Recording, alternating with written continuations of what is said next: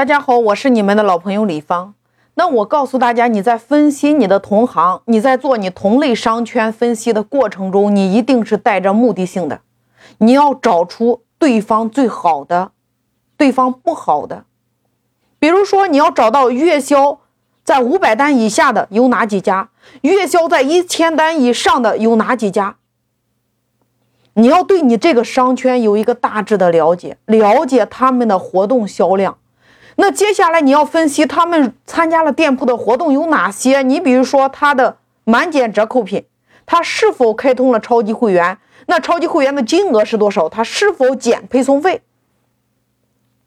你一定要明白，店铺活动的力度，整个对你店铺的曝光、下单、转换都有非常大的影响。它也是我们店铺运营的一个重点。你要分析不同层次店铺他们的销量。你要对你未来你入驻的这个商圈，你要有一个大致的了解。月销量在很大程度上直接影响了这家店铺的排名。销量越高的店铺，往往排名也会越靠前呀。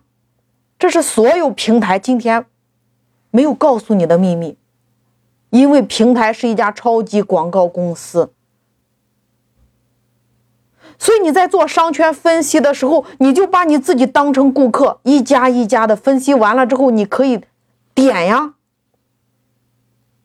点外卖呀，来体验呀，把你自己当成顾客来体验。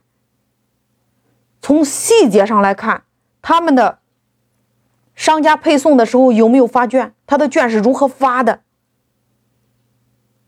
你要站在顾客的角度。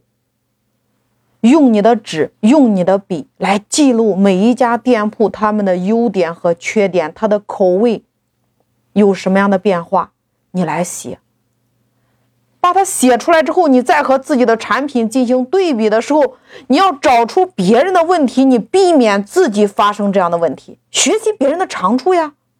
当你今天对商圈有了一个大致的了解之后，那你就可以再整理自己上线的产品了呀。上线产品一定要记住几个关键点：容易打包的、出仓快的、适合外卖的。